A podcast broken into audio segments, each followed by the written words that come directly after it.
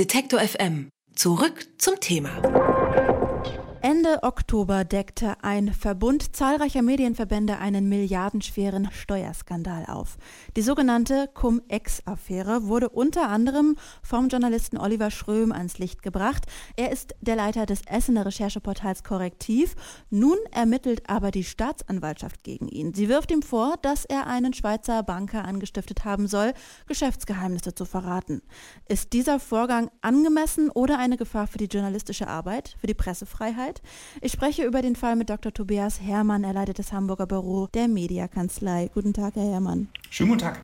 Der Vorwurf gegen Oliver Schröm lautet, er habe Banker zum Geheimnisverrat angestiftet. Wie weit gehen denn da die Rechte, die wir als Journalisten für investigative Recherche haben, beziehungsweise wie wurde sie hier vielleicht übertreten?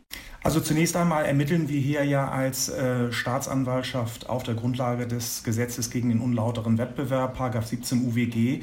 Und äh, da weist der Beschuldigte schon mal zu Recht darauf hin, dass es eigentlich in der Geschichte noch kein einziges Beispiel dafür gegeben hat, dass gegen einen Journalisten jetzt wegen Beihilfe Beihilfe zu diesem Verrat von Betriebs- und Geschäftsgeheimnissen ermittelt wird. Das ist also ein einmaliger Vorgang. In der Schweiz wird offenbar ja auch schon gar nicht mehr ermittelt, sondern nur noch in Hamburg. Also die Schweizer Staatsanwaltschaft hat die Vorwürfe da offenbar schon fallen gelassen.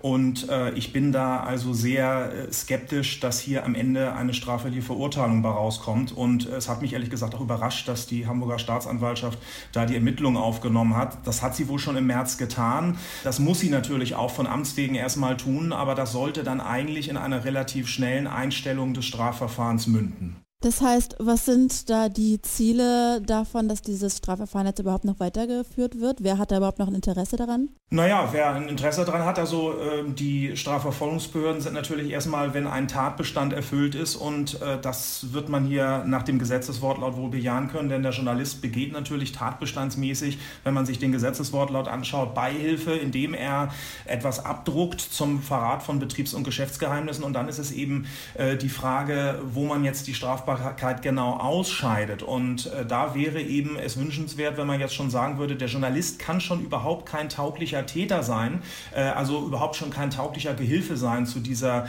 fremden Tat, weil eben äh, die Pressefreiheit natürlich von schlechthin konstruktiver Bedeutung für die freiheitliche demokratische Grundordnung ist, wie es äh, unsere Gerichte immer so schön sagen. Und deswegen äh, soll natürlich auch überhaupt keine Einleitung eines Strafverfahrens stattfinden, weil alleine das natürlich auch schon zu Einschüchterungs Wirkungseffekten führt. Wir sprechen da ja immer von diesen Chilling Effects und äh, deswegen ähm, kann ich das ehrlich gesagt auch nicht so ganz nachvollziehen, dass seit März offenbar immer noch die Ermittlungen der Staatsanwaltschaft hier in Hamburg laufen.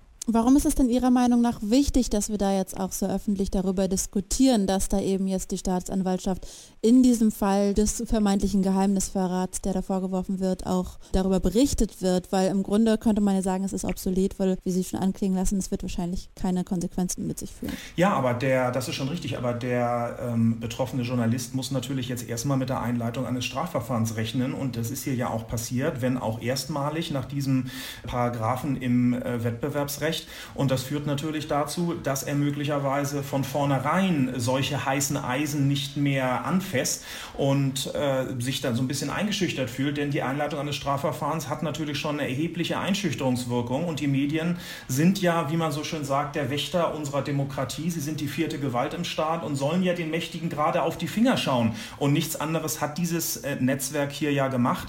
Und es wäre für mich ein befremdlicher Zustand, wenn jetzt die anderen Journalisten, mit denen im Verbund und mit dem Korrektiv zusammen berichtet wurde von ARD Panorama, von Die Zeit, von Reuters, jetzt einfach alle äh, da mit Strafverfahren überzogen werden können. Das kann es doch wohl nicht sein und ich bin da auch äh, sehr skeptisch, dass äh, das Bundesverfassungsgericht eine solche äh, Verurteilung ähm, halten wird, beziehungsweise schon der Bundesgerichtshof sollte eigentlich da äh, spätestens die Notbremse ziehen und äh, sagen, also so geht es nicht. Die Pressefreiheit steht hier einer Strafverfolgung von vornherein entgegen entgegen. Um Journalisten wie den Herrn Schröm besser zu schützen, entwirft der Bundestag gerade ein neues Gesetz. Was verbirgt sich dann genau hinter diesem neuen Whistleblower-Gesetz?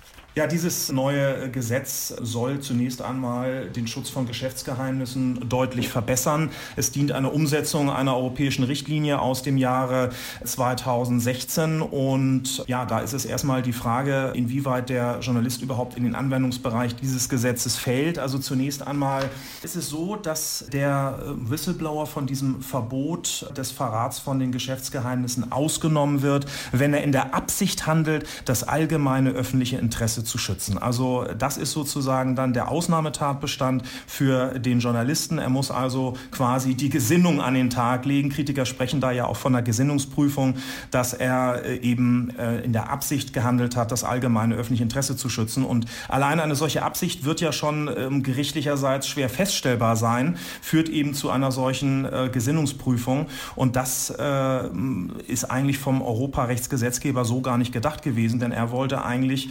ähm, da eher Sachverhalte äh, drunter fassen, wenn ich ähm, also objektiv Missstände aufdecke, äh, also eine objektive Bestimmung vornehmen und nicht das von einer schwer feststellbaren Absicht abhängig machen ob ich mich nun strafbar mache oder nicht. Und dann das ganz große Problem ist natürlich auch, dass derjenige, dessen Geheimnis verraten wurde, einen Auskunftsanspruch hat. Und dieser Auskunftsanspruch führte wohl auch im Falle der Hamburger Staatsanwaltschaft dazu, dass der Informant äh, schon vernommen wurde. Ich müsste jetzt also, und dann kommen wir eben zum heißen Eisen des Informantenschutzes, den Informanten nach diesem Gesetzesentwurf offenlegen. Und äh, das ist natürlich auch wieder mit dem Kernbereich der Pressefreiheit schwer in Einklang zu bringen, wenn ich jetzt auch noch meine Quellen offenlegen müsste nach diesem Auskunftsanspruch, so wie er im Moment äh, noch im Gesetzesentwurf äh, steht. Ich höre also deutliche Kritik an der äh, Idee des Whistleblower-Gesetzes aus dem Bundestag. Wie würden Sie sich denn wünschen, dass da Journalisten in ihrer Arbeit ähm, unterstützt, aber auch geschützt würden? Also äh, ideal und wünschenswert wäre, dass man einfach von vornherein, wie vorhin schon kurz angedeutet, im Gesetzestext klarstellt, dass ein Journalist halt kein tauglicher Täter oder Teilnehmer dieses äh, Verrats von Geschäftsgeheimnissen sein kann. Er ist ja nicht derjenige, der Mitarbeiter dieses Unternehmens ist. Also Täter kann er schon mal nicht sein, aber er kann eben durch die Veröffentlichung zum äh, sogenannten Gehilfen werden oder auch als Anstifter in Betracht kommen, wie jetzt im konkreten Fall. Und das muss eben durch eine Klarstellung, sollte durch eine Klarstellung im Gesetzestext ausgeschlossen werden, dass also äh, Journalisten von vornherein keine Strafverfolgung zu befürchten haben. Denn ist erstmal ein Strafverfahren eingeleitet, kommt es vielleicht sogar zur öffentlichen Anklage, äh, ist das eben schon ausreichend, um möglicherweise den Journalisten davon abzuhalten, überhaupt darüber zu berichten, was eigentlich seine ureigene Aufgabe ist, ob da äh, Steuermillionen äh, möglicherweise äh, veruntreut worden sind oder ähnliche Missstände vorliegen. Deswegen diese Klarstellung wünschenswert, äh, dass es eben schon gar nicht möglich ist, dass ich hier Teilnehmer einer solchen Straftat sein kann. Inwiefern glauben Sie, kann jetzt dieser Fall rund um Oliver Schröm schon vielleicht auch dabei helfen auf dem Weg äh, zu dem Zustand, wie Sie ihn gerade wünschenswerterweise schon beschrieben haben?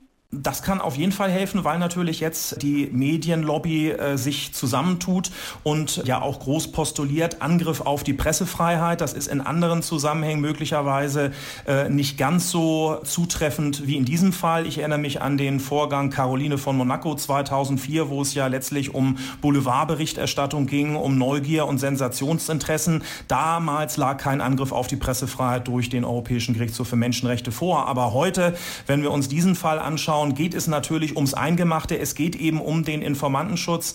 Und das äh, ist ein äh, Thema, was unmittelbar eben zum Kernbereich eines jeden Presseunternehmens gehört. Kein Informant wird mehr irgendwelche Informationen weitergeben, wenn er mit Strafverfolgen rechnen müsste. Der Journalist wird es nicht veröffentlichen. Und dann sind wir eigentlich in ganz dunklen Zeiten, wo damals noch im Spiegelfall Rudolf Augstein verhaftet wurde oder auch bei dem Politmagazin Cicero eben Festplatten beschlagnahmt worden sind. Das sind keine Zustände, wie sie das Bundesverfassungsgericht gutheißen würde. Und deswegen hat es sich ja auch in klaren Worten schon zu diesen beiden Fällen geäußert. Und ähm, deswegen bin ich schon der Meinung, dass wenn die Presse jetzt sich da ähm, verbündet und mit einem Wort spricht, Angriff auf die Pressefreiheit ist da ja schon der Slogan, dass das den Gesetzgeber schon bewegen wird, da noch einzulenken. Und wenn er das nicht tut, dann muss eben spätestens das Bundesverfassungsgericht hier eine notwendige Korrektur dieses Gesetzes vornehmen. Also kann man nur hoffen, dass diese fragwürdige Klage der Staatsanwaltschaft vielleicht doch noch was Gutes am Ende hat. Tobias Herrmann vom Lamburger Büro der Mediakanzlei hier im Gespräch bei Detektor FM. Ich danke Ihnen für das Gespräch. Gerne. Detektor FM gibt es übrigens auch als Radio für den ganzen Tag. Wir machen mutiges und unaufgeregtes Radio im Netz. Denn Radio kann mehr sein als Hits, Hits, Hits. Mehr Infos gibt's auf Detektor FM.